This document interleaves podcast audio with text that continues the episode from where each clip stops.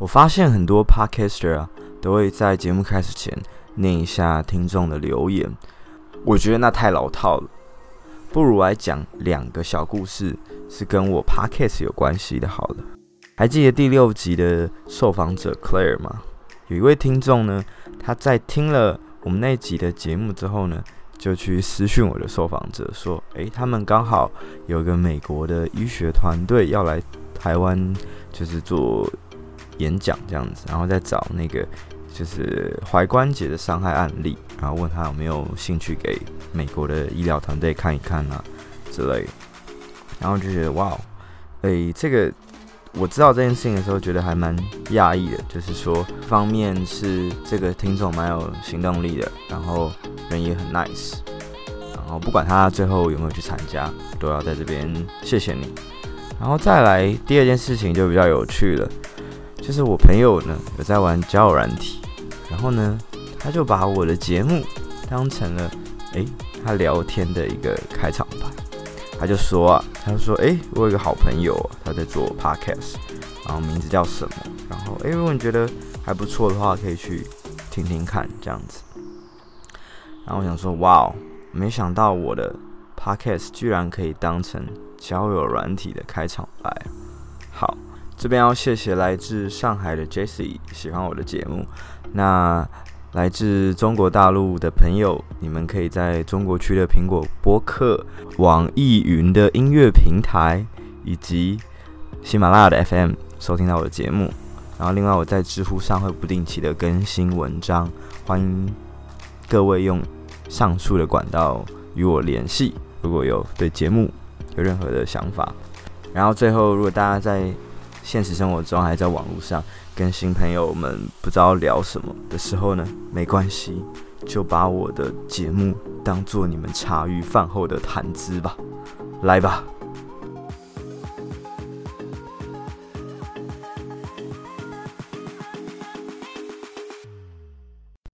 Hello，Hello，麦克风测试测试。说个话吧。哦，你说我吗？麦克风测试，麦克风测试，一二三四五六七八九十。可以讲个绕口令吗？好，我讲一个故事好了。我之前之前以前有接过一个案子，然后我们是去慈济做就是剧场演出，然后在那边师兄怎么测试麦克风吗？他们会说一二三一二三，阿弥陀佛，阿弥陀佛。好烂的故事哦。这是一个真实的故事，好吧？这超好笑，对的。好，哎、我一直不知道为什么你要叫小猫肉球、欸，哎，呃，等一下，好，这个这、这、这个答案其实蛮，这个答案其实蛮白痴的，就是我那时候一直在想，我要取一个创作的名字，然后我就觉得不能取得很一般、很世俗，然后到底要取什么？然后因为我蛮喜欢猫的，然后我的作品都跟猫有关，我就觉得说啊，那取一个跟猫有关的好了，可是又想到它。的意思有点辣辣的，就是你知道有点性感，所以我就觉得“肉球”这两个字很性感，所以我就把小猫跟肉球做一个结合。然后那时候就在想说，那英文到底要叫什么呢？我本来想说，那不然就直接换成日文好了，就是 “niconomi dobolu” 那种意思。但我觉得不行不行，好像太弱了，又就是很难朗朗上口，所以我就。反正反正想了很久之后，我觉得那就最回归最简单的，就是我整个创作的意涵，就是都是跟坏坏这种东西有关，所以就很自然的，我的英文就叫 bad bad 喵喵这样，这就是小猫肉球跟 bad bad 喵喵的由来。哇，听起来好有趣哦！你知道我一开始看那名字的时候，我都一直想到那首歌。哪首？就是有一首什么，快来喵喵喵喵喵喵喵电感应。劝世喵喵？喵喵劝世中哦，劝世喵喵中青会嘛？对对对，他好像是那个中青会里面的一个一个分支，一个一个对歌手。什么触电反应的？对对，我我我超爱那首歌，他 超爱。他后来好像消失了，不知道去哪里。不知道转型或者是什么，但那时候那时候觉得，嗯，那个那个时候出现这首歌，就是真的是蛮有趣的，蛮屌的。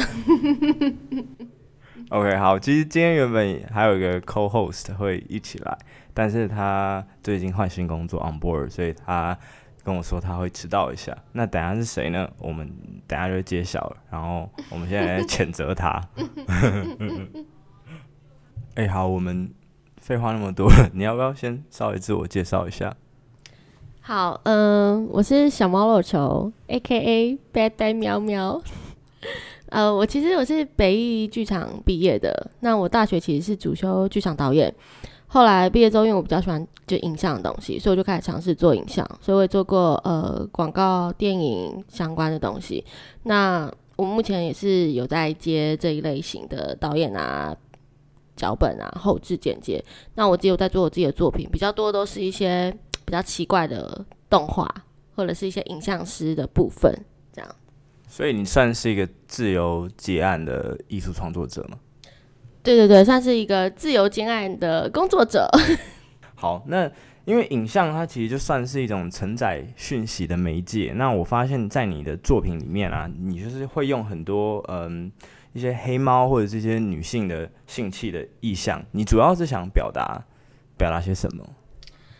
呃，黑猫，我先讲黑猫的部分好了。其实，呃，最原本的初衷是因为我想要拍一些影片的作品，但是你拍影片可能需要演员。啊，我没有请我我没有钱请真的演员，所以我就只好利用我的猫。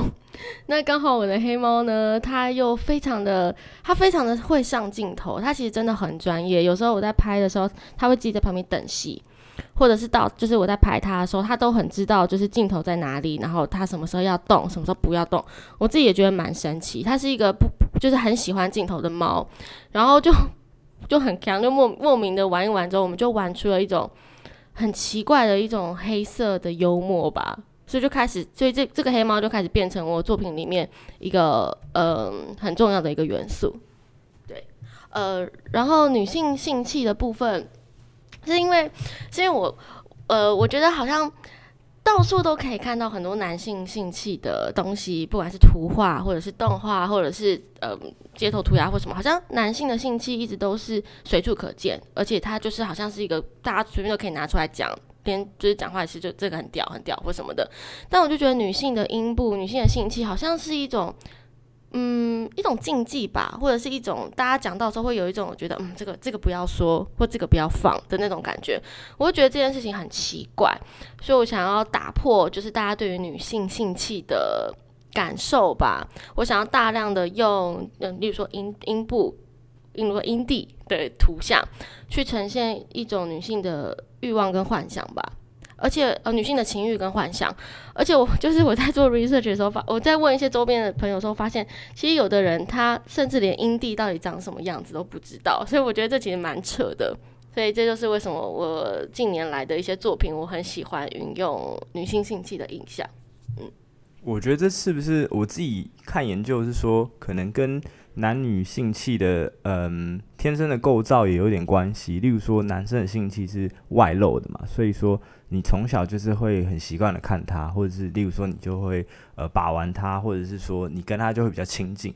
可是像女性的性器，有时候如果你不用镜子特别去照的话，你是你是看不到里面的嘛。嗯。那你最近也上了一个新作品嘛，就是《阴道迷宫历险记》。那你觉得这个部分跟以往呃你的性器的一些作品想表达的呃意念有什么不一样，或者是什么新的地方吗？呃，我以往以往的一些性器的作品比较是用嗯、呃、性器的插画去做一些简单的小动画啊，这样。可是这一次我新的作品《阴道迷宫冒险记》，它是比较长篇的动画叙事，它是在讲，就是我把我把我的阴道想象成是一个迷宫的冒险，然后我也是做成有点像电动玩具的风格。所以玩家就是玩家，也就是观众本人，他进到了这个迷宫里面，这个阴道迷宫里面，他必须要去解锁，就是破解每一个关卡。那那些关卡可能都是在整趟性爱过程里面的一些，呃，就是说就一些爱抚前戏啊，或者是一些过程。然后他必须要去找到属于这个，就是他最终的那个宝藏，其实就是高潮，他去找到高潮的宝藏这样子。那我为什么会做这个？是因为我觉得。呃，每一场性爱它其实都很像一个游戏。那不同的阴道它有不同的破关的方式。那我觉得可能有一些呃伴侣可能嗯想伴侣嘛，男生女生对，就是有些伴侣他可能呃不太知道，就是到底要怎么去破解这个阴道的嗯怎么讲？的救我一下，愉悦愉悦的秘密吗？哦，对对对，很好。对，他可能不太知道这个愉悦的秘密在哪，所以我不知道，我就觉得这件事情很有趣。就是可能有的人一直以为他一直一套的方式就所有的阴道都可以接受，但其实不是的。然后这个系列我，我呃这个作品其实我很想要发展成一整个系列，就是有不同不同的阴道的关卡，你可以去闯关，因为每一个阴道都是很神秘的，然后它都有属于它自己的。可以破解的方式，我觉得这个这个很有趣，然后也传达了就是女性情欲这件事情吧，这也是我这这一两年作品非常喜欢传达的主题。这样，那我我很好奇一点，就是说，你说他最后的结局就是获得高潮嘛？那这一段的可能画面或是游戏画面，你会怎么呈现？呃，对，最应该说最后的这个游戏最终游戏的最终的本身就是高潮这件事情，所以。呃，关呃，玩家到底要如何在这个阴道里迷宫里面获得高潮的这个宝藏？这个宝藏到底在哪里？在哪里？这件事情，我觉得是我整个动画里面要讲的核心的主题。但这边就是不能破梗，因为那个高潮到底在哪里？然后它是怎么被找到？它是我就是整个动画里面最终最核心想要讲的东西。那就等到试出的时候再请大家来看喽。好，那什么时候预计什么时候会试出？然后会在哪里试出呢？呃，目前的话，我已经进到最后在配乐的阶段了。那配乐阶段完成，我可能就会开始在网络上试出一些预告片、trailer 这样子。然后年底之前，我其实想安排一场小型的放映。我想要把我就是这一两年来的一些作品，因为我的作品这一两年累积的比较有风格化了，也有一个主题性，所以我其实想要办一个小小的放映的影展。OK，好，那我们就拭目以待。那好，好个屁啊！好，因为另外还有一个游戏是你之，因为游戏是你最前一阵子开始尝试的一个风格嘛。那在更早的时候，你做一个那个超级坏猫的恋爱单机版嘛。那这个游戏跟大家也介绍一下，好，它是比较像一个破关的游戏嘛。对，应该说超级超级坏猫，其实那时候那时候最最原始，我是想要做一个跟失恋有关的故事。那我就在想说，要到底要怎么呈现哦，失恋复原这件事情。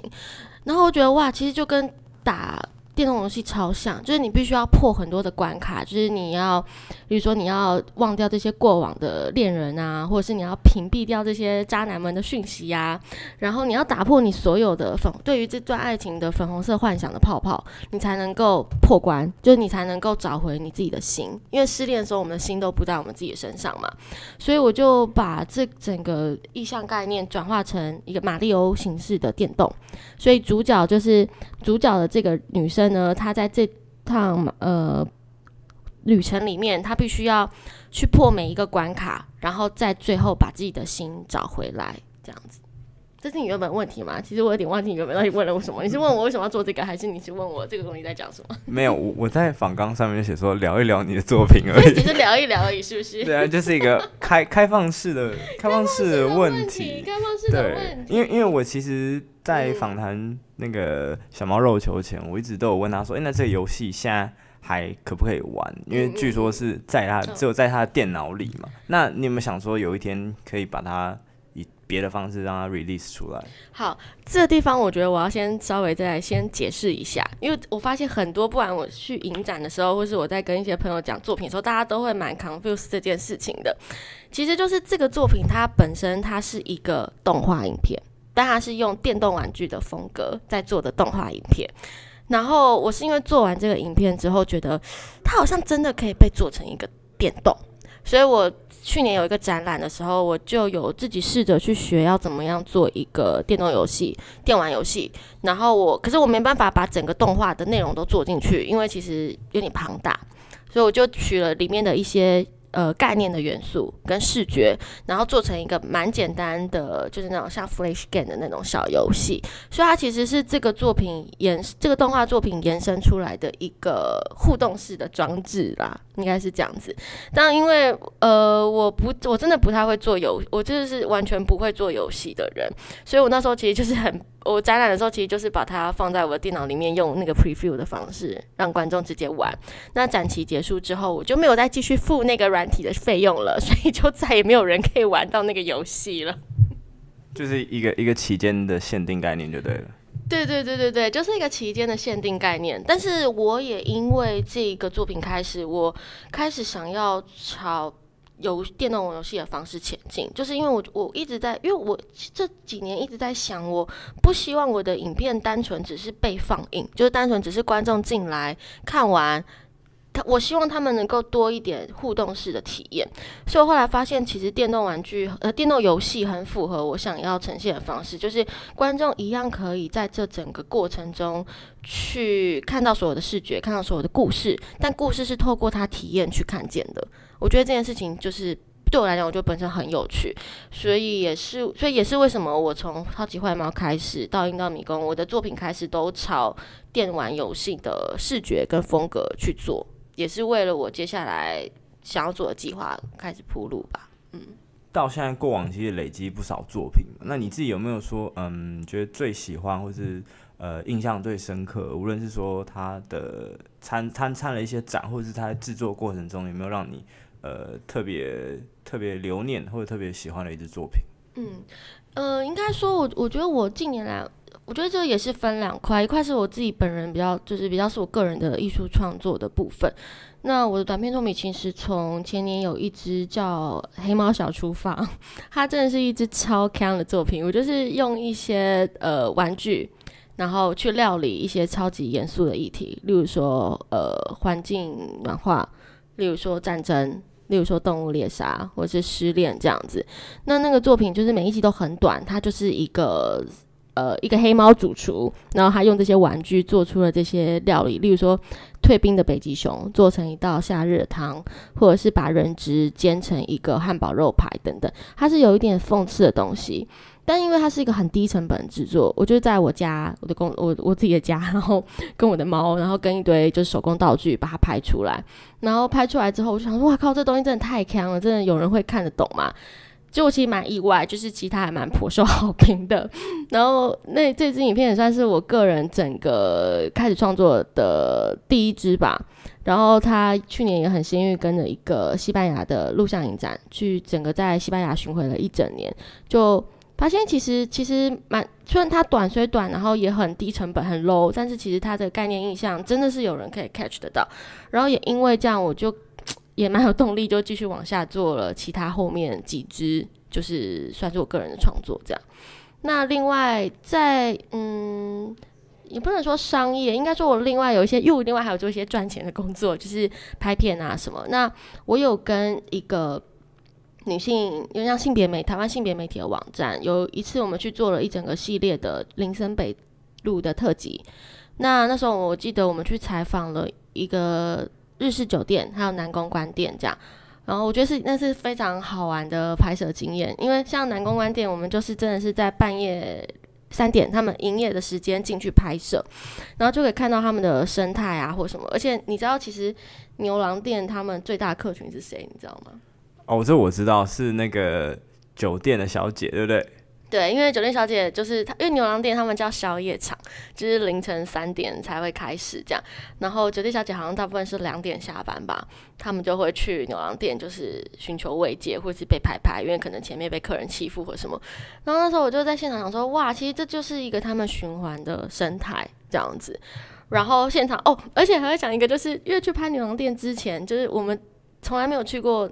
林森北路的酒店，就是也没有机会去，所以对我来讲，我觉得是一个非常非常特别的经验，就是可以看到到底什么是水果盘，然后到底到底牛郎店的服务是什么。然后在去之前，我一直想象都是那些牛郎们是不是长得跟就是日本漫画、日剧里面就是那种木村拓哉的那种刘海头，就是那种刘海头。但去之后发现，哎、其实不是、欸，哎，就是他们其实都蛮就是。蛮多不同类型的、不同样貌类型的男生，而且其实帅在里面并不是一件最重要的事，就是最重要的好像是他就是如何沟通的技巧或者他的特色。然后他们有讲到恋爱感这件事情，就是要怎么样去拿捏跟女客人之间的恋爱感，你不能给太多，然后你也不能给太少，就是然后你要让他维持他继续来的一个状态，这样。那我继续讲嘛。你需你希望我插话吗？哦、没有，这边给男性朋友们一个忠告，试试不要再相信说帅可以搞定一切，就是重要的还是呃，女生跟你在一起有舒服的感觉，嗯嗯，对，这是真的，那这是真的。那你也聊一下，说可能，例如说，我相信很多女生朋友也好奇，说，哎、欸，进入公关店它的一个流程，他、嗯、会怎么样招待客人？好，我讲讲一下他，我先讲一下他们幕后好了。我去之后才知道说，哦，原来他们通常呃上班就是上班的时候，他们开店前，他们有些准备工作，就是除了把自己梳理好、打理好之外，他们会有会做一些。集体练习，他们其实真的很专业。他们会练习划酒拳，然后练习怎么摆桌，然后练习那些就是怎么跟客人应对，然后再来他们就会做口渴。你知道口渴是什么吗？这我不知道。口渴就是他们的手机里面就会有非常多他们嗯呃，呃熟客的名单吧，他们就会开始扣他们，就是哎、欸，今天要不要来，就是来看我啊，或者今天要不要来来来什么什么这样，因为他们他们好像是靠。呃，酒单还是什么来抽业绩，我有点忘记。但是他们就需要扣客，然后维维持就是他们那一天的台数这样。然后开始营业之后，就是女客人进来之后，他们好，我记得那时候好像是一桌会配三个男公关吧，然后就会帮你倒酒啊，陪你。然后他有跟我他有跟我们分享，他说你不能一开始就牵人家的手，因为这样子太直接了。他说男公关有一个很。很没尬的地方是，你去摸女生，好像你在吃人家豆腐这样。他说那个美感一定要抓好，所以牵手要看时机，就是你必须要跟对方聊天聊到一个你觉得差不多了，很 OK 了，你才能够慢慢的把手牵上去或者是什么的。然后他有提到就是恋爱感这件事，就是有时候你给的太多，他说有就是他们有有就是牛郎不小心给太多，女客人就觉得他们在谈恋爱，那。可能就会开始来闹啊，来欢啊，或什么的，所以就是这也是他们在职场上面的一些技巧吧，我觉得。哎、欸，好，那因为你自己也做了蛮多作品是跟情欲有关的，那你、嗯、呃会担心，或者是你会考量说，可能自己的另一半或者是未来的另一半对这方面的看法吗？还是说你自己有没有什么想法？呃，应该说，我觉得做完这些情欲的作品，我觉得最大的一个感受是，其实它真的蛮私密的，因为里面很多的元素或者是概念、意象，它都是从我个人的经验出发，或者是我个人的偏好，或者是我个人的种种。所以我其实，在做完《阴道迷宫》之后，我发现，哇靠，我简直就是把我整个人 超私密的经验全部都在上面了，这样子。那至于伴侣有没有什么样感受？我觉得通常就是跟他们说，哎、欸，我现在在做这个这个这个概念的作品哦。然后大部分听到的时候都是一种觉得，哦，好酷哦，啊，你会怎么做？就是会好奇会怎么做。但是我想，如果他们真正看到食品的时候，可能。不知道可能会知道怎么闯关吧，就是已经有已经知道怎么闯关。哦，已经在二 D 上闯过关了。对对对，三 D 可能会。对对对对对对对对对。哦，OK OK，蛮贴心的。蛮贴心的，蛮贴，而且而且我觉得这个作品做完就可以放给就是之后的男朋友们看，就会说，哎、欸，就是可以先先看一下这个导览的 那个导览的动画。你 说像一个什么？呃、对对对，一个、呃、一个手、哦、一个手册动画啦。对对对对对.就是先知道有什么美感要注意的。好，我觉得可能之后可以是一个 商机这样子，对对对，就是每个人可以来工作坊做属于自己的迷宫。对对，其实其实这真的是我之后想做的，就是我想要访问不同的女生，然后想要了解她们的性爱的经验跟偏好跟内容，嗯、呃，内容对，就是性性性爱的经验跟偏好跟他们的想象等等的，然后去把，因为例如说有的人就是喜欢 SM 的东西，有的人喜欢就是。各种玩具或者是什么，甚至有的不也不一定是异性恋，也有可能是同志的性爱等等。我觉得就是每一个阴道它就是一个经验，我觉得这是一个非常有趣的事情，嗯，很值得，应该说女性的情欲很值得被很大声的说出来吧，嗯。那你在创作的过程中有没有嗯受到什么社会上的压力，还是说嗯其他不友善的经验？你是指历年来吗？还是指情欲这件事情？就是可能历年来的作品啊。哦，历年来的作品哦，有没有什么在社会上的经验？嗯，我觉得比较我印象我自己印象比较深刻，也是我的黑历史啦。今天这边大方承认自己的黑历史，就是我很久以前有帮师哥姐做一个形象的短片，这样。然后那时候其实因为我的风格一直都是一些蛮锵、蛮奇怪，或者会用一些逐格动画或什么的，所以我那时候是用了很，因为那那一个那一年的主题是诗的，就是呃料理跟诗。的意象，这样，所以我就用了一些在写作的工具，然后把它当成食材，然后去料理一首诗，有点像，然后用文字去料理一首诗的概念，这样。然后，但因为那个作品做完之后，里面有一些画面跟我处理的手法，其实跟某一个我很喜欢的动画。逐格动画的导演的风格有点像，所以那时候其实那个作品出来的时候，在网络上有一点两极，就是喜欢的人很喜欢，那也有一半的人觉得这个东西有点抄袭的嫌疑，这样。所以其实那时候我自己是蛮吓到的，因为那算是我第一个比接了比较公开宣传的一个作品，这样，然后也是一个比较。比较大的曝光机会吧，所以那时候就是有抄袭这件事情出来的时候，我其实就一直在反复检视我自己的东西，然后反复的去想，就到底为什么别人会这样怀疑我，然后等等的。当然我也蛮受伤的，可是我觉得既然会有这个疑虑，就代表自己的东西不够强，自己的东西不够有特色，或者自己的东西一定在哪里有问题，就是一定要先回过头来。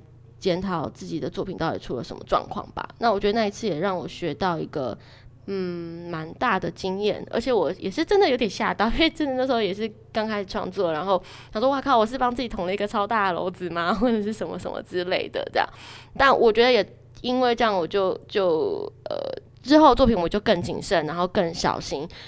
呃，因为我我那时候甚至因为我那时候真的是我我我搞不懂了什么，我那时候可能也搞不太懂，因为抄袭跟那个叫什么、啊？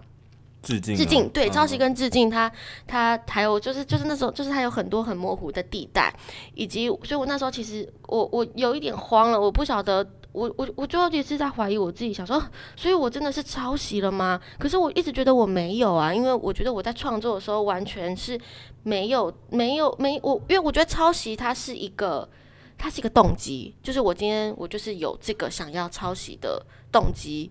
我做出我才会做出来很像的东西，或是我做出来东西才会是很像百分之八十九十 copy 过来的。但我就觉得我没有啊，可是我不知道为什么，就是观就是可能看的人会这样觉得，或什么，所以我就一直不断来回比对，就是到底到底抄袭的点在哪里，到底他们认为有问题的点是什么，这样子等等的。所以其实那那一件事情是对我来讲是一个很大的呃很大的一刻吧，嗯。好，那你那时候是怎么嗯面对这件事情？就是就是可能乡民大家都怎么讲，然后他最后是怎么样落幕的？呃，这件事情其实后来就是下面留言就是 其实就自己吵成一团，就是有有的乡民他们就会开始就是他们真的超认真在做功课，他们就会把一些截图啊 做一些比对啊，就是去标示出他们觉得就是哪一边是有抄袭的嫌疑或者什么的那种对比图。然后也有人会在下面就是跟他们辩论，就是到底这个东西是不是属于抄袭，或者这东西是致敬，或者这个东西只是呃同样手法的延伸，或者是什么。所以那时候其实就是其实底下一定就自己是满一团乱。但最后就是呃，因为主呃我觉得很很棒的一件事情是，主办单位其实是非常挺我的。他们跟我呃，我们有针对这件事情开了一个小会，就是有有沟通过。他们其实是非常相信我，以及也非常能够呃支持我，因为我我后来写了一篇回应吗，就是我把我的创作概念，然后跟我的想法，我为什么会这样做。这用这个手法或者用这个形式去做这个作品的内容，把它写出来。然后主办单位后来就是有把这个内容回应在下面，然后最后这件事情就其实也就不了了之了，就是也就莫名的落幕了，松了一口气。哦，所以也不算说是真的很大的风波，就是可能没有说什么 PTT 什么什么小猫肉球懒人包之类的。没有没有没有，因为因为那个是那个是蛮多年前的一件事情了。然后，而且我，我其实那支影片我其实也没有。也也不是挂我现在创作的名，那是那算是在我现在开始做长期创作之前，比较像是商业的案子吧。那我觉得他，然后加上他可能也是因为是文化部或者是政府的东西，所以他有一点被放大检视。但我觉得不管怎么样，他都是一个不是一个一个教训，就是我我也需要学会跟知道，就是一定要未来要避免这一类的事情。对，但我真的是有点吓到了。好，那我们来提提最近很火热的这个观光局的案子。嗯嗯，就是虽然情况不太一样，那因为你们自己也是算设设计圈，呃，不是设计圈，就是呃创作圈的人，那怎么看那个江梦之的那个石虎的事件？呃，我我对他的事件其实没有很了解，我只有大概知道这个新闻的发生。但对于字体字体库侵权这件事情，其实我也是一。一直到今年这两年才有这个观念。就我以前一直以为字体都是免费的，就是我只要在网络上下载到，我都是可以用，我可以商用，可以翻我的作品。然后一直到我这两年就是接了一个台台湾字体公司的广告，我才知道原来其实字体都是要钱的，而且就它是真的有，它是有版权在，或者是它使用的规范或者是什么。所以我觉得这件事情其实是非常需要在台湾被推广，就是。到底要怎么运用字体？然后每一个就是到底要花多少钱去买字体？然后以及你要怎么使用？我觉得其实是需要被教育的。嗯，尤其是在做设计的人，或者是我觉得做设计的人可能多少都知道吧，有这个 sense。可是我觉得一般民众可能都不知道，因为说你在 Google 上面随便打“叉叉字体”下载，就会有超多载点或者是什么的这样子。对，所以我我觉得字体这件事情，就是是是我这是在这个新闻看到的啦。我发现哇。嗯，我发现就是哇，就是其实字体这件事情真的是需要被教育的。嗯，大家对于字体使用的观念了。我自己看新闻是说，就那个什么康熙字体，其实是渐渐很红，然后后来好像是被一个化妆品的一个厂商买走，它现在已经不算是一个开源字体，就就变商用，其实呃蛮难授权的。好，那坐我们对面的志豪，志豪你怎么看待这件事情呢？我觉得这件事情比较。是觉得说，怎么我我觉得他们有一个一个一个设计的概念吧，就是这件事情应该是身为创作者应该都会知道说，哦，这件事情是不对的，而且就是除了字体之外，其实图片也侵权嘛，就石虎那个也是侵权的。那我觉得说，嗯，其实我们在常在做影片创作的时候，我们会去看很多素材的图库或是网站。那其实我们常会买，我们最常买的是配乐。就是我们需要很多的 BGM 去搭配整个作品的情境。那其实在，而且它是在 Shutterstock 这个这个网站上做购买的。那他们在做购买的时候，其实，呃，你一个设计师，但是你没有你说说自己是设计师，但是你没有这个能力，然后你还是去购买，我觉得这件事情有点不太对。对啊，那但是我今天也看到一个很有趣的一个一个分享，就是。Shutter Shutterstock 用这个事情，他们再次去行销他们自己，其实有很多的图片可以做购买，就是啊，然后就放了一个师傅的截图，说不用怕，我们有很多图可以让你下载。对，就是我觉得这个蛮聪明的，对啊，那。对啊，这件事情大概是这样吧。但我我我有一些就是我自己创作的时候有有有不小心侵权的事情，大家也可以聊一下。Okay, 所以等于是说，Shutterstock 利用这一次呃事情在做一个借势的行销。对，在借势行销，我觉得蛮聪明的。OK，好，大家想说，哎，怎么有个志豪出现？就是我们在节目一开始有提到说，我们有个 co-host，但是他因为今天他迟到了，所以我们聊到一半他才 进来。好，所以志豪介绍一下自己。对，西里马赛，对我迟到了四十分钟，对，刚好。今天有工作，好，这是一个很大的借口。哈哈，好，那呃，我自己呢是大概大概做影片创作者，大概有三到四年的时间了，对，然后一直都是在做网络影片这一块，然后现在都是在做广告啊，或是微电影啊，近期就开始往就是呃中国那一块的呃抖音或是小红书这一块的影像创作，慢慢往那边就是正在了解当中，对，就是今天就在忙这件事情。OK，那因为我我自己不算是一个影像创作者，那我也很好奇说，因为大家常会说，有时候梦境啊，它它是一种创作来源。那想问一下，说你们两位平常的灵感都是从哪边发想过来？就是你们平常是一个很会做梦的人吗？哦，对，我我是一个非常非常喜欢做梦的人，因为我觉得就是做梦的时候其实很过瘾，你会经历到一些就是很有趣的事情，就是超像一个呃，那个叫什么？这个东西是什么？Deja vu，既视感吗？不是不是那个 VR，就是超像你在一个 VR 实境里面，几个字几个字，就像你在一个 VR 实境里面经历了一个一个故事这样。那哦，我然后我自己觉得大脑真的很有趣，因为我记得我做过一个梦，是我梦到就是我的某一任前男友在跟我讲的一些话这样。可是那些话是他在现实世界没有对我讲过的，可是在梦境里面，我的大脑会自动根据我对这个人的个性的了解，或是我对这个人他在我脑里面的想象跟意象，去编写他。讲出来的话，就他讲出来的话会是跟他的跟他平常会讲的话的风格或者方式是很像的，然后在梦里也有他讲话的声音，然后都是一样的，就会觉得大脑真的是超厉害，就是完全可以把这些素材自己 coding 出一个新的故事。对，我就觉得哇，很有趣这样。然后平常还会怎么样子想创作的方式？哦，我很喜欢看视觉的图片。就是我有时候会看不同的画或者是一些视觉图，然后有时候看着看之后，你就会从里面看出一些可能跟你生活经验或生命经验有关的连接，那就会有一些灵感突然就出现了。嗯，像像是什么样子的图？各种哎、欸，我就是我很喜欢看，嗯，叫古画嘛，就是有水墨那种，不是不是，就是美，嗯，就是西方或者是东方以前。就比如说那种古典画、经典的，就是那种美术美术馆里面的那种画作哦。可是我特爱看的是超现实的画作，因为我觉得超现实画作里面它有藏非常多的细节跟元素，然后每一个小地方、每个小点，其实都它都有一个东西可以被发展。跟你作品很像啊，对跟你作品的 状态蛮像，都有一些奇妙的东西。对对对对对对对。那志豪呢？志豪本身爱做梦吗？呃，我觉得每个男生应该都蛮喜欢做春梦之类的吧。对，应该是最好的梦吧。对啊，好啦，我这是开玩笑，我开玩笑，我开玩笑。那我不知道，我是没有啦。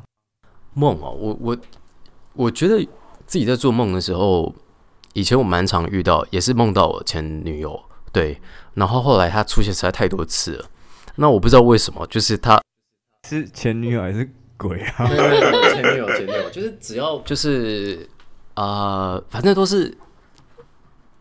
可能就是那种，我后来后来解释成，他可能已经变成我一种对于爱的象征，让我自己很想去爱人或是被爱的时候，因为那段经验不是特别好，所以那个东西对我来说是很刻骨铭心的。所以当他出现的时候，代表就是我会觉得我很想要再有一次那样的爱，可是是很铭心刻骨的。所以我觉得当他他出现的时候，他已经变成一个爱的象征。对，后来我解释成不会当再让他这么排斥，就是出现就很像，就是因为我最近在看《犬夜叉》，对，就很像《犬夜叉》一直在讲的桔梗一样。哎，他好像好像没有跟我解，没有什么共鸣，是不是？有 有啦，有吗？有吗？对对对对对对，就是一直想着心里一直惦记着桔梗，连做梦都会梦到他这样子。对，所以也他有点像是我的桔梗这样子，对吧？那种爱的象征。对啊，因为我觉得梦境跟潜意识其实是非常。有关系的，对，所以我觉得，我觉得梦这个事情真的超级值得研究跟继续深入去探讨。其实我超级希望未来可以发明一种钥匙，你可以设定你自己想今天晚上想要梦什么样的素材，然后你就可以做梦，在做做跟这个有关的梦。因为有时候，例如说，你可以在梦里梦到你死去的亲人、死去的朋友或死去什么，我觉得那是非常真实的一个一个经验。就是你在梦，你们有梦过死掉的人吗？就是。生命中死掉的人在梦里出现吗？没有哎、欸，好像没有。哦，真的吗？我我有我有梦过，就是说我的阿嬷或者是我的外公什么。然后我醒来之后觉得说，天啊，就是那是我们在现实生活中没有经过的一个段落。是我梦到，就是他要我带他去喝咖啡，所以我就带他去了一个超级文青的咖啡厅喝咖啡。对，然后我醒来之后，因为阿嬷已经过世，所以我醒来之后，我我当下其实是非常的难过，可是我也非常开心，就是他在梦里又让我经历了一段是。我们已经没有机会再经历过的回忆了，对。好好好好悲伤的，我我不知道怎么 接。风向一直在变。对，那风向像三个人，我有点难掌握。好了，那那另外就是说，除了梦境之外，我相信电影应该也会对你们呃或多或少有些影响，或者说像很多创作者会从电影里面找寻灵感，或者向什么的导演致敬啊，或者是什么作品？那你们自己呃有没有最喜欢看的电影，还是说有没有什么你的作品是从里面嗯灵感从里面发想的？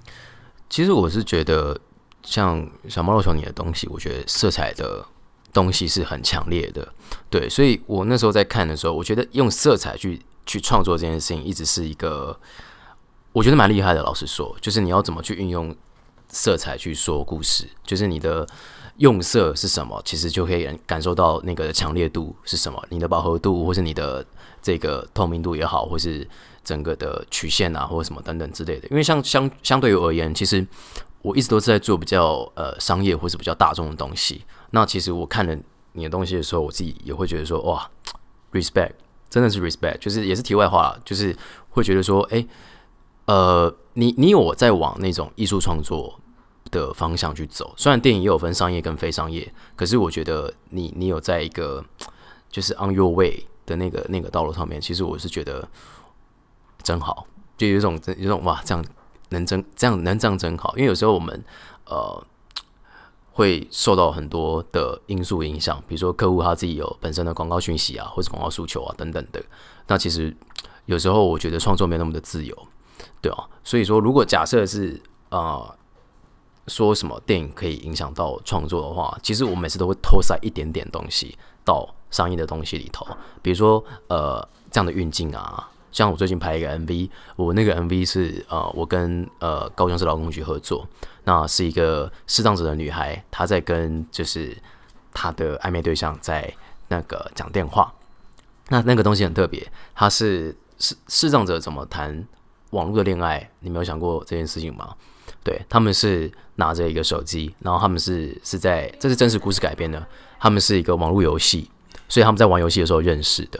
所以他们是一边玩网络游戏，然后一边说：“哎、他们就会就是一起去打关，一起去打怪，这样子很特别，是属于视障者听得到的网网络游戏这样。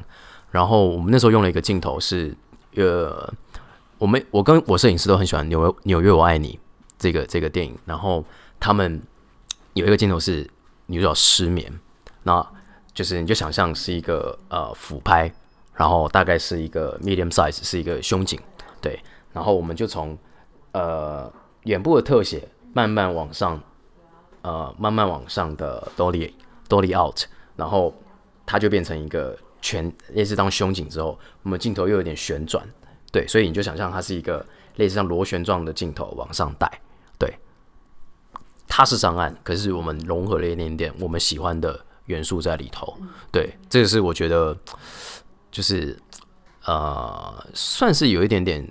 像我喜欢的电影之前，像刚刚 Barney 说的是，是是这么一回事，对吧？你应该也有。嗯，对，我完全可以理解 理解你的你你对你的用心，因为我自己像如刚刚讲到镜头语言或者什么，其实我我本人其实非常喜欢 Wes Anderson 的电影，难怪我想说 色彩也都是跟 Wes Anderson 是一样的。对，对我非常喜欢。然后他的还有他的镜头语言，他很爱用对称，然后很爱用一些 top 的镜头，对对。然后他的风格叙事风格非常的黑色幽默，嗯，所以我非常非常的喜欢。所以我其实有时候接到商业的案子，如果这个案子弹性够大，我也会尽量的。就是我记得我之前也是做过一支一支有点像是网络商城的影片吧，然后我也其实，在每一个人物的，就是单独影片的时候，我都放了非常多 Wes Anderson 的一些一些手一些想就是类似的手法或者是用色彩啊等等的进去，这样就是这样子做商业案子的时候，自己就会做的很开心。嗯、oh. 对，而且我觉得电影真的对，真的蛮常会从电影里面去去学习的，因为它真的很多镜头的语言是。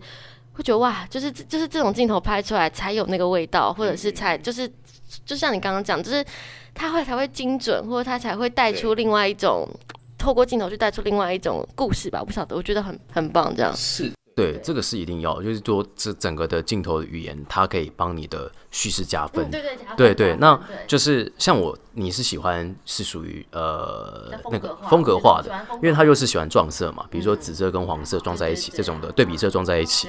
那比如说像我好了，我是个非常，因为我我拍的东西基本上，我虽然是拍广告跟微电影，那其实我都是以走剧情取向为主，对，以人为主，所以我对于呃对白或是故事情节这件事情的推动是我很喜欢的，或是只要有一句我很喜欢的对白，我可能就会觉得，呃，OK，看这部电影值得了。嗯，对对对对对，所以呃，怎么样这句对白要用什么镜头去呈现，或者说像是呃，我觉得最好的最好的电影，实际上是不需要剪接的。对，怎么说？就是我觉得，因为我自己也在舞台剧待过，就是我们在做表演训练的时候，其实它就是一个很完整的表演。剪接是一个可以破坏你这个观影情绪的一个，或是我我我在我要让你看到什么东西。但实际上最好的，我我发觉以前我很讨厌看长片，但是我我最近看了一部长片，我很喜欢，就是长镜头的片，我很喜欢是呃以你的名字呼唤我，Call me by your name。对，那它里面呃爸爸跟儿子在对话的时候，因为他儿子是一个同志，他们在对话的时候，就是他就跟他讲说，就是呃。如果你现在还有痛苦、还有难过的话，不要扼杀它，因为最后喜悦会伴随着他们而来。像这这一类的对白，那我就觉得哇，他用的东西太对了，就是它是一个很长的镜头，对。所以可可是你知道也是一样，就是我喜欢这类的东西，但是我可能可以把这样的对白放到我的创作或者我的广告里头，可是不见得我可以把长镜头这个方式放到广告里头，因为你放广告是没有人看的，除非你的。东西是很精彩，你的东西元素很多，嗯、对。除非业主的预算很高，或是他心脏很大颗，对，对对，心脏很大颗，对，或是他直接植入到电影里头，对对对对对对对对，嗯，这是属于电影跟我们创作之间的结合吧，嗯，对对对对。OK，怎么聊着聊着就变电影？对，欢迎来来到加点加点爆米花 电影 Podcast。好，因为刚刚志豪也提到说，就是他，因为他本身是比较接商业案子的微电影导演。那小猫这边，你觉得说怎么维持说商业跟艺术之间创作平衡？因为呃，我相信创业创作者一定都有自己想要表达的东西。那可是很现实的，你就是有时候要挣一口饭吃嘛。那你自己是怎么抓到这个平衡感的？嗯，其实我也还在尝试，因为这真的很难。有时候其实接商业的案子就是。最终还是要回到客户本身的需求吧。我觉得就是，身为创作者真的不能太任性，因为你的案主是客户，不是你自己。所以我觉得就是必须真的要去找到你们彼此都可以妥协以及可以过的那个点。我觉得，但是我觉得做自己的创作的时候，反而是要大胆的做，就是因为我觉得创作艺术创作就是你要。你要抒发你那个创作欲啊，就是你你要你有东西想讲，你有故事想说，所以就是尽量的做。我觉得根本，因为我记得很多人会说，嗯，你做作品应该就是要让观众看得懂啊，观众看不懂怎么是作品？可是我觉得对我来讲，做艺术创作，观众看不看得懂，我觉得根本没差。重点是你为什么要做这个东西？你做做完之后，你有没有觉得开心？然后你做的目的是什么？我觉得还是回到自己本身吧，我觉得这比较重要。可是当然就是接商业就是混口饭吃，所以 对，所以真的自己也要想办法。嗯，你你会你会呃你会尝试着说，例如说在商业的作品加入自己的呃元素吗？或者说你想要表达的东西，就是那个那种想创作的欲望跟业主之间的需求是怎么去平衡？会会会，我其实我超爱就是在可能提脚本跟提企划的时候，我就会。就是疯狂的放入很多我想要呈现的手法，或者是我希望的风格，呃，应该说风格啦。就是因为我我本人其实创作的风格其实蛮强烈的，所以我通常跟案主在谈的时候，我都会一直把他们往我喜欢的风格去推。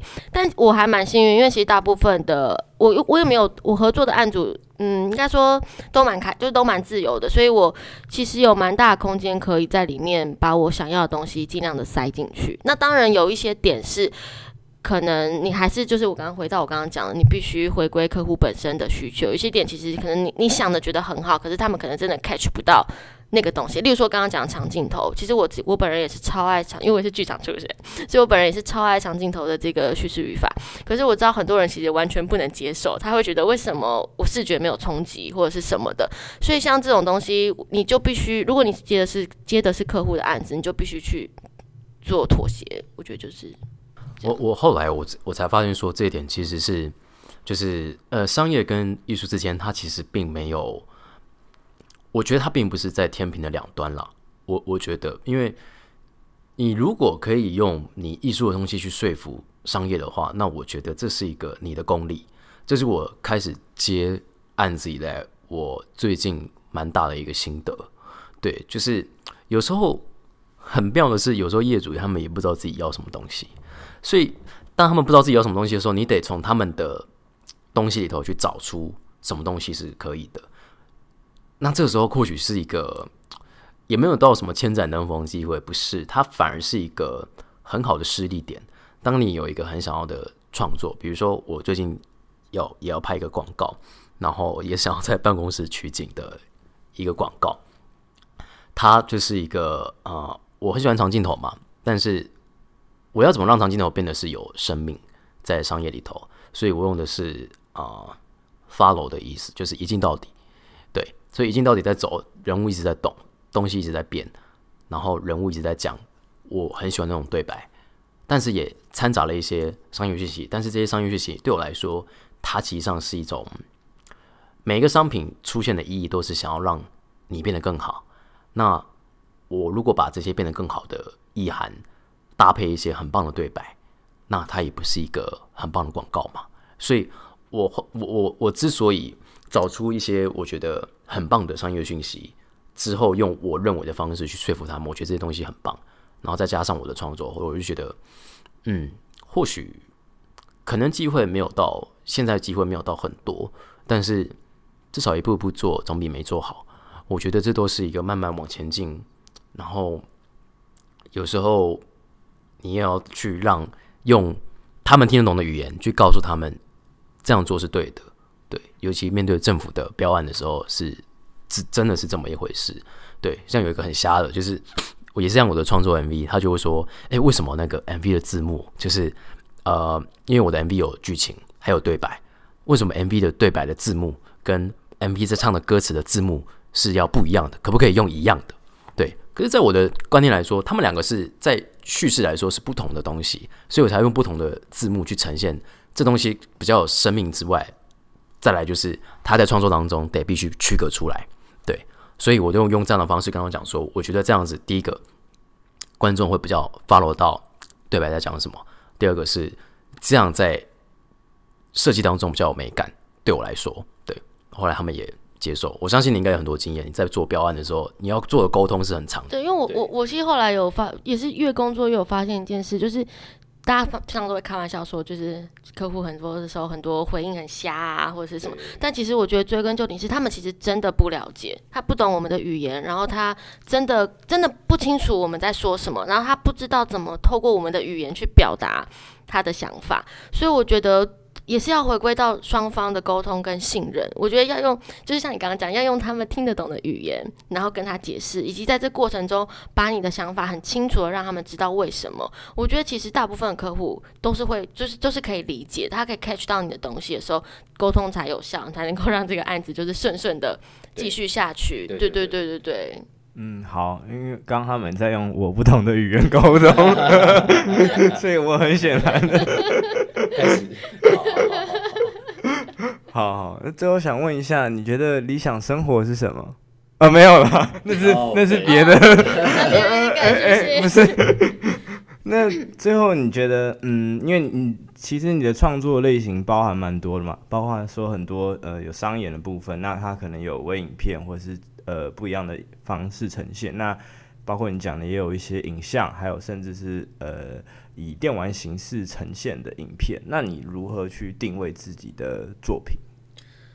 嗯，应该说这应这个是这一两年来我自己其实蛮。蛮焦虑或者是蛮疑惑的事情吧，因为我觉得第一个是我的作品，我有些作品是动画作品，但我我其实不是学动画出身，所以我其实不是用那种什么 AE 啊或者什么做动画软体做，我就是用 Final Cut 很笨的方式做动画，然后用做一些拼贴的效果，这样，我不是那种精细的那种动画工出来的，那动画功力这样，然后。我的东西也不是这么的，我有些东西是做录像艺术，但也不是这么的纯美术体系的东西，就是它不太像是会被放在美术馆里面我们平常看到的那种美术界的录像艺术。然后对，我要另外一半，我也是最近也开始在做真正的电电玩游戏，但我的电玩游戏也不是真的那种业界，就是大家很认真在玩那种线上 online game 啊，或者是那种开发个两三年，然后几个团队开发两三年的那种很认真的游戏。所以我觉得我自己的作品有点踩在这三块的中间，但是它是一个其实是都是以一种。是一个非常不正经的存在吧，我觉得，对，就是他好像是，但又不是这不是这么完全的是。那我一开始其实就是蛮恐慌，觉得说怎么办怎么办，我是不是要选一边站，或者是我是不是要我在哪一边继续挖深或什么？可是我发现就是，这是我这这近最近这半年的体悟，就是我觉得嗯，其实这样也蛮好的，就是在一个不知道怎么定位自己，然后好像蛮不正经的状态下，其实我发现我还蛮享受的，嗯。我有我我我我最近看到一句我也觉得很喜欢的话，他说就是呃不要去急着寻找问题的答案，因为当你找到答案的时候，或许问题已经变了。嗯，就是以以前我也觉得呃我好像也是跨足在呃编剧、导演、演员、网红这个四块当中，我不知道该怎么做取舍。对，可是。这个时代好像一直在变，你没有办法就说啊，那时候我可能没有做到什么啊，那时候哦，如果这样选择那就好了。可是有有时候我觉得定位这件事情好像它可以是多变的，它是一个不同样子的，就是那个样子是形式都是一直在变，但是你的那个本身的那个。从你自己本身出来的那种创作是不会变的，人家一看就知道这个会是你的东西。像比如说我，我就很喜欢写一些，就是我觉得很 touch 的对白。那当他们看见的时候，或是我的镜头语言、我的调色，当他们看见的时候，那个东西就是就会是我的东西。对，所以我觉得那个东西如果不变，它形式再怎么变，我觉得都差不多一样。你可以继续用呃你最喜欢的撞色处理，你可能最喜欢的就是呃。该去挑战的东西，我觉得这个很棒。就是它，看它可以是本来就是你一直存在，但是形式怎么变没关系，只要你的创作的那个的，我不我不晓得该不该叫它初衷，但是应该是本色吧。创作本色没有变的话，那我觉得定位这件事情，它其实。本色不要变就好。对，好像就是要找到一个你刚刚讲的本色，或者属于自己的一个风格，你喜欢的方式。然后好像就是在任何地方说你想要讲的故事，它都是成立的。对对对对，嗯嗯嗯。好，因为呃，小猫本身不是不是是小猫肉球，不是小猫。肉球肉球本身不是科班出身的嘛？那因为你们刚才提到说很多呃跨界尝试的部分，你觉得说如果不是本科？或者是科科班出身的人，他想做这样的创作，无论是在心态还是说可能是学习或者是技术上，你们能不能给他一些建议，或者怎么样去开始？我觉得就是最大的一个建议就是马上做。就是尽量做，就是你想到什么就要马上做，不要一直想，一直想。因为我以前就是一直想，一直想的人，我就会觉得说啊，我有一个故事想拍，然后我有一个东西想讲，但是我好像要再等一点，等一等。就是我觉得我好像要等，说我要等有一点钱，我要等有演员，所以我要等到我有场地可以拍，我就会等，好像不知道在等什么。然后那个东西等到后来就没有了。但可是我这是我这也是我这几年开始创作的时候发现，就是。什么事情就是我我想要做什么话，我就真的会马上就开始执行。我觉得要拼着那股行动力，赶快去做。那我哦，我可以分享一个一个一个故事。这是我我去我去年的时候，我去里昂，就是短居了一段时间。那我那时候的那个房东，他也是一个酷酷的一个创作者，这样。那也不是做影像的，也就是也不是，就是也是一个跨界者，这样。有一天，他突然跟我说：“哎、”命，我们下午要不要就是来拍一个短片？这样，我说好啊，要拍什么？他说我不知道哎，我就只觉得我好像想要拍一点东西。然后我们就在他就在出门前的十五分钟，就在脑袋里面想了一个大概的剧本，然后准备了一些莫名其妙的道具，就是他把他家有的一些有的没的道具。都带上，然后我们就去里昂的城市街头，就是到处乱走啊，乱拍，然后大概照他想的那个剧情，但拍的时候一定会改嘛，或者拍了一些不是乱七八糟的东西，然后最后他也就真的把这个影片剪出来了。那我们先不论作品的内容是什么，但我觉得他的这个动力这件事情让我觉得非常的值得学习。就是他就是想到什么就觉得啊，马上就去做好了。那为什么不今天做？就是对啊，为什么？所以我觉得，嗯，这也是我从这之后会一直紧一直督促自己的吧，就是不要想。所以我觉得，如果你是一个你不是这个领域的人，然后你想要进到这个领域来。呃，就是就是就是想办法做啊，用笨笨的方式做，我觉得都没有关系。就你不会剪接，那就用笨笨的方式剪接，或者是你只有手机可以拍，那就用手机拍啊。就我觉得不要被那些媒介或者是现实的因素给绑住。我觉得就是做了吧，做了你才会知道你的东西是什么样，然后怎么样改进，你才会一直一直有下一步去发发展这样。他你是会想很多的人，是不是？你是会想很多。好，我反驳一下，好，我反驳一下。你们都反驳，就是我不会是想很多，有时候我还是觉得完成比完美重要。我我是个会是这样子的人，有时候就有点像是你刚刚说的行动，就去行动，不要一直想。嗯。可是后来我我我觉得的确不要一直想，嗯，去行动就对了。可是你你要在记得你要用对力。我我觉得其实创作这件事情，它其实是心力是有限的。在你的呃，maybe 是一天，或是一天，或是一个礼拜、一个月、一年、五年。以前我拍片的时候，就是刚开始拍网络影片的时候，我呃一天我可以拍三支，一天当中对，然后我们可以拍十二个小时以上。我也曾经拍过从晚上十一点到中午十二点的这么奇怪的拍摄，嗯，但是。后来你会发现，就是嗯，当你的经验不够多的时候，你会开始觉得为什么我没有被认同，或是我没有被看见？那你做的又累，然后你又没有被认同的时候，哇，那个东西是很可怕的。所以，呃，我我觉得，我觉得行动的确重要，但是行动的同时，也不要忘了去问人。对，就是哎、你觉得怎么样？以前我是很讨厌跟别人讨论我的 idea 是什么的。对，但你发现你不讨论，你就不知道大家在想什么。你以为你自己最棒？No No No，创作者常常会觉得我自己东西最好。的确，有些东西是别人 copy 不来，或是你本身就独有的东西。可是有时候你多问一句，你会发现原来这个想法是可以更好的。不要去害怕更好，行动很好，但是不要去害怕更好。就是你要更好，就是你得去跟别人交流。创作者有时候觉得啊，这个我我有我就是这个是灵感，就是我没有办法去跟动它。不不不，灵感去交流一定会更好。对，然后呃，创作原本不是一个，就是它它是一条很漫长的路，所以你得要让自己留力气，而且甚至你要可能是你在行动之前不要想太多。的确。那个不要想太多，是对于作品本身不要太拘泥一些小节，这我我同意。但是我觉得创作是得必须有更好的规划，你才有办法走得长久。对，如果你一没力，如果你再有天分，你一没力，那个东西是挽回不来的。对，我现在就有一点点这个状态，但是我我一直在保持着说，反正就是以前我是不会休息的。我你应该也是，有时候创作者，你有时候。一那个一俩给来，就是我我有时候我半夜睡不着觉，然后把心情换成没有了，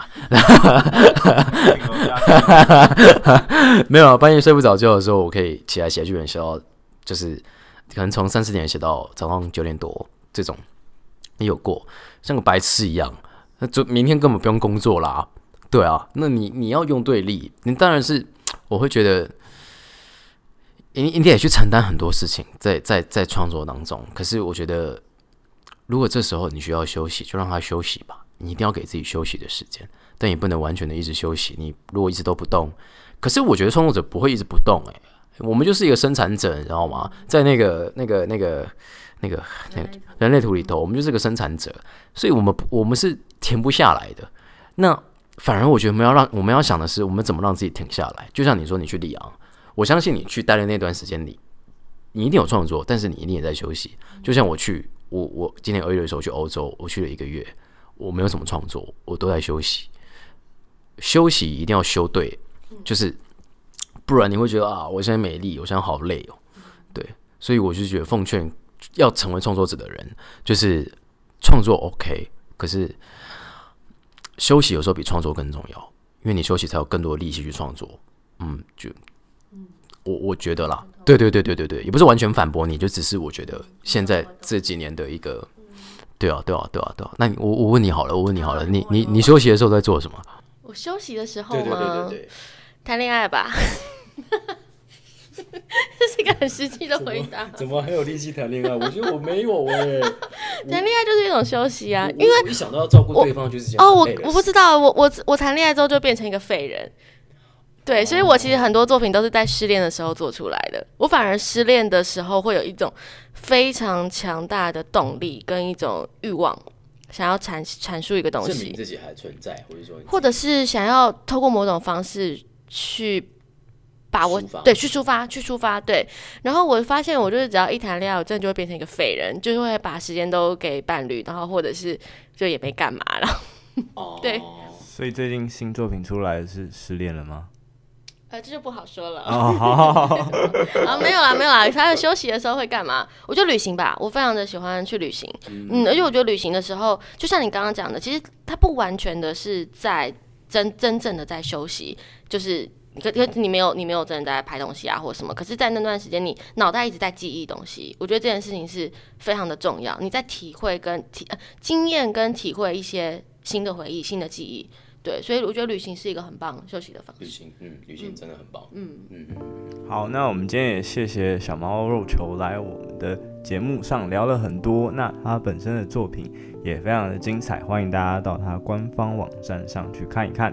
那我会把他的呃网址留在我们的 podcast 的底下。然后今天也谢谢我们的 co-host 志豪.志豪也有他自己的 YouTube 跟 Instagram，我同样会把它连接留在底下。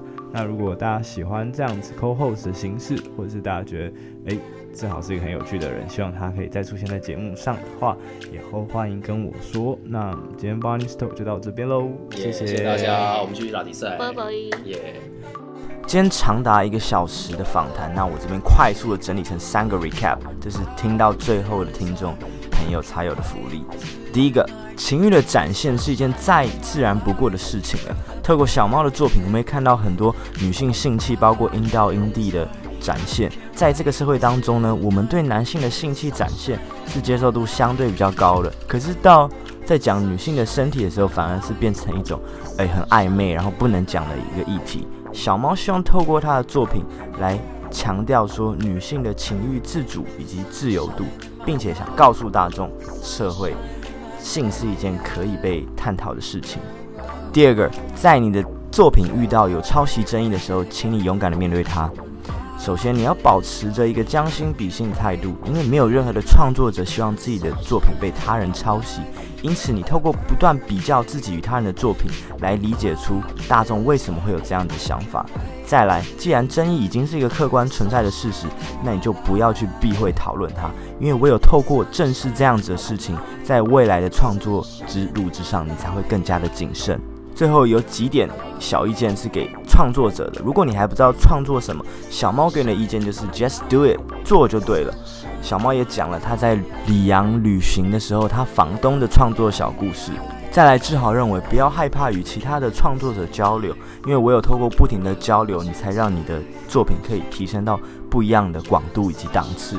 最后，最后，休息对创作者来讲是一件很重要的事情。我们都知道，创作的灵感以及能量是 upside down 的。那你在低潮的时候，好好的休息，充个电，去旅行干嘛的？你在高潮的时候，就会有一波爆发。